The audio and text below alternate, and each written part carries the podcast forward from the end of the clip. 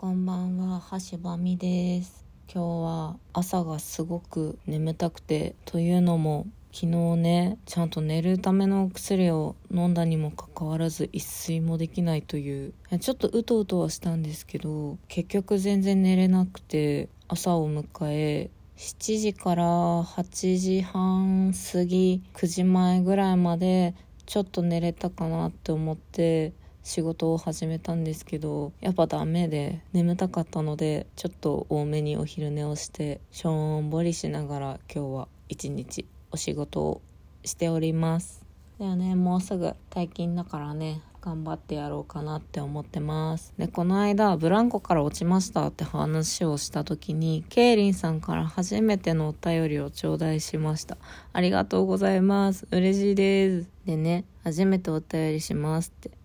ブランコから落ちた話聞きました。大事なかったようで何よりですって心配してくれてありがとうございます。生きてました。聞く限りでは戻ってきたブランコに頭をぶつけるという二次被害もなかったようでそれも幸いでした。あれは痛いって。そう。そうなんです。実は私それを気づいていなくてぶつかってないんですよ。ぶつかってないことに気づいてなくてで後からあれ私もしかしてぶつかりたくないから張ってでもそこから場所を避けてきたのかなって思ったんですけどどうやら連れの方が戻ってくるブランコをパッて押さえてくれたみたいでえマジ感謝。そうだから二次被害が及びませんでした。大変感謝の極みです。そしてね、ケイリンさんはね、10代の頃に木の上から落ちたことがあるっていう。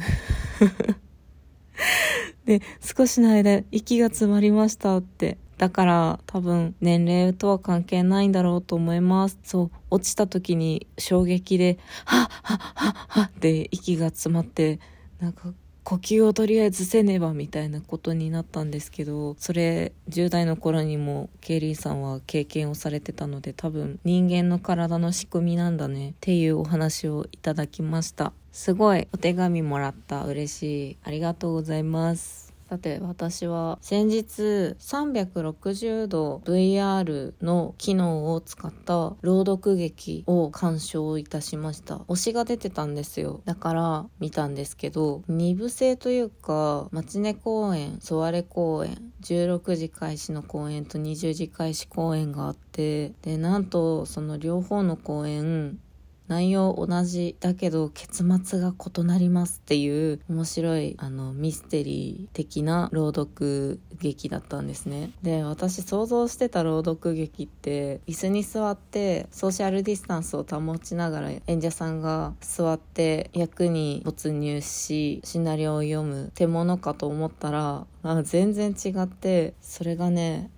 ハウススタジオを借りて監禁されてるっていう体なんですよ。体というか 監禁されてるストーリーで。で話がどんどん進んでいく。で悲しい結末というかこの集められた監禁に集められた4人にはこんな共通点があってっていうようなお話なんだけど実はこうでみたいな。のが昼？16時公演の場合だとまあちょっと予想してたかなっていう結末に落ちたんですよ。でも夜公演が昼公演と全然違う終わりになってなおかつなんか役者さんの熱もすごい違う。もうあの見てるこっちが怖くてもう震えるぐらいの熱量と表変感。あと勢い。いや役者さんってすごいなって思いました。でねアフタートークっていうのが特典で見れたんですけどその時にとある役者さんが私の推しの俳優さんに対して私の推しの俳優さんもすごいあの激しい演技をされていたのでそれを見かねてある別の役者さんがえその役ちゃんとここに下ろして帰りなさいよって声をかけていたんですよ。なんか憑依型というかこう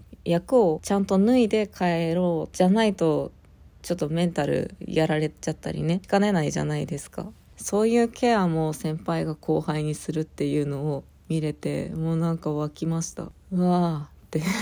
そしてその先輩役の方の優しさと物語の中での演技力にも圧倒されてアーカイブ配信が楽しみです。初めて見た朗読劇がもうまさかの典型的朗読劇ではないものだったので自分の中のハードルが上がったのではないかとちょっとビビってます。今日はそんなところです。ラジオトークのんびり喋れて楽しいなってちょっとクラブハウスに昨日ちょっと浸ってたら思いました。また更新させていただきたいと思います。いつも皆さんありがとう。それでは。